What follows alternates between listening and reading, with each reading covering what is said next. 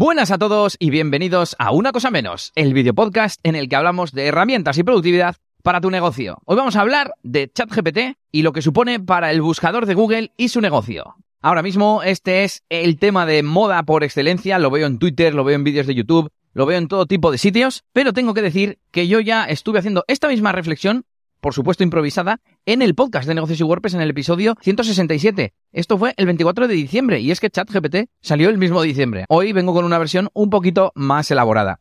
El caso es que hace poco me vi buscando en ChatGPT una búsqueda en relación a cómo quitar el hipo a los bebés, porque mi hija de 5 meses tenía hipo y me pareció, me vino a la mente que era mejor buscarlo en ChatGPT porque me iba a dar una, una, respuesta más fácil y demás, ahora veremos todas las ventajas que tiene, que Google. Así que por eso me vino esa reflexión. De hecho, creo que hay cosas que busco en ChatGPT que ni siquiera se me ocurriría buscarla en Google, vamos, que tengo ahí ChatGPT metido en la cabeza. El caso es que, como digo, para muchas intenciones de búsqueda, yo creo que ChatGPT es una herramienta mucho mejor que el buscador de Google. Por supuesto, para búsquedas de información actual es mejor Google porque ChatGPT no se conecta a Internet. También para temas muy, muy, muy específicos, quizás ChatGPT no tenga el conocimiento adecuado, pero vamos, se conoce los pasos que hay que dar para hacer una configuración en un plugin de WordPress y sabe los nombres de las pantallas y todo, vamos, es, es una pasada. Bueno, pues porque no tenemos interfaz, por así decir, solo tenemos la respuesta.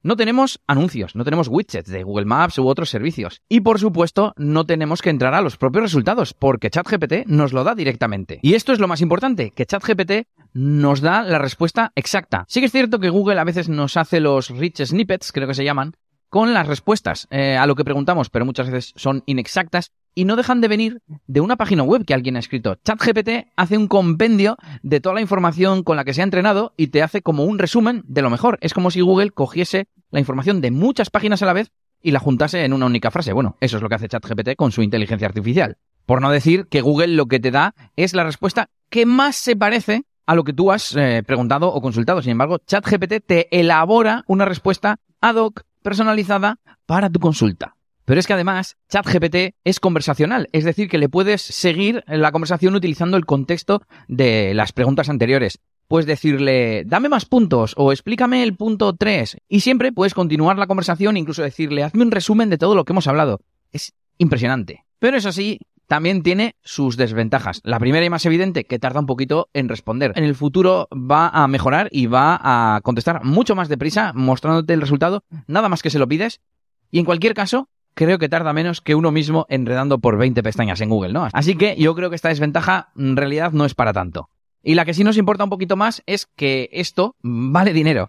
Bien es cierto que ChatGPT actualmente es gratis porque están en modo de investigación, ¿no? Es una fase previa antes del lanzamiento. ChatGPT se basa en el modelo GPT 3.5. OpenAI tiene varios modelos, uno de imagen, uno de reconocimiento de voz y tiene este de eh, generación de textos que se llama GPT. Y al fin y al cabo, OpenAI ya tenía disponible un Playground con GPT-3, no sé si con GPT 3.5, donde más o menos podías hacer lo mismo. No estoy seguro si tenía el tema del contexto y demás, pero tú ya podías pedirle eh, genérame un capítulo de Friends con estos parámetros y te lo hace. Pero claro, este y el resto de servicios de OpenAI son de pago.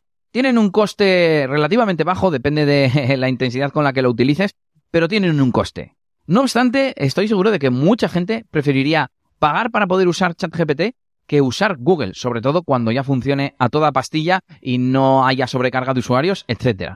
Y de hecho, por algo OpenAI ha dicho que este año 2023 espera facturar 300 millones de dólares y 1.000 millones de dólares en el 2024. En resumen, hay muchas búsquedas para las que Google seguirá siendo mucho mejor para muchas intenciones de búsqueda, para muchas consultas, y que cuando ChatGPT o cualquier otro competidor similar evolucione, se podrá llevar parte del pastel que Google tiene actualmente del mercado.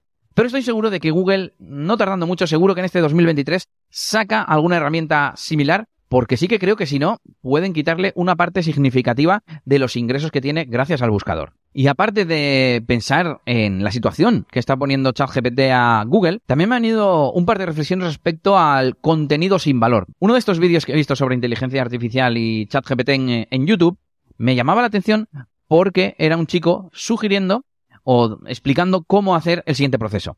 Por un lado, generas un texto para un contenido con inteligencia artificial. Ese texto lo conviertes en audio con un motor de text to speech. O lo contrario, si ya era audio, generas el texto.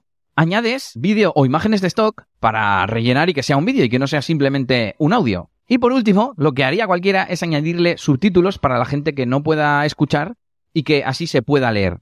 Pero entonces, ¿para qué es este proceso? ¿Por qué no compartimos directamente los contenidos en texto? Además, ya hay motores para convertir texto a audio directamente, por ejemplo, en la herramienta Pocket de forma totalmente gratuita. Pero no solo eso, porque aquí estoy criticando el hecho del formato, de generar un contenido con inteligencia artificial para crear un vídeo que en realidad sería mejor un texto. Pero es que se está promocionando mucho el hecho de crear contenidos mediante inteligencia artificial en cuanto a texto, es decir, artículos. Pero es que hay gente que está haciendo webs de nicho para monetizarlas y ganando dinero con ChatGPT. Esto me hace también preguntarme, ¿para qué narices voy a preguntarle a Google si lo que me va a devolver son textos generados por ChatGPT? Para eso se lo pregunto a ChatGPT directamente. Así que tampoco sé qué futuro le espera a estas webs de nicho basadas en inteligencia artificial. Pero bueno, parece que hay gente a la que le está yendo muy bien con esto. Contadme en los comentarios o en Twitter qué opináis de todo esto, si estáis haciendo algún experimento o algún proyecto basado en generación de contenido con inteligencia artificial etcétera. Nosotros este jueves en Negocios y WordPress vamos a hablar de cómo estas herramientas te pueden ayudar para generar contenido para tus proyectos, para tus desarrollos web,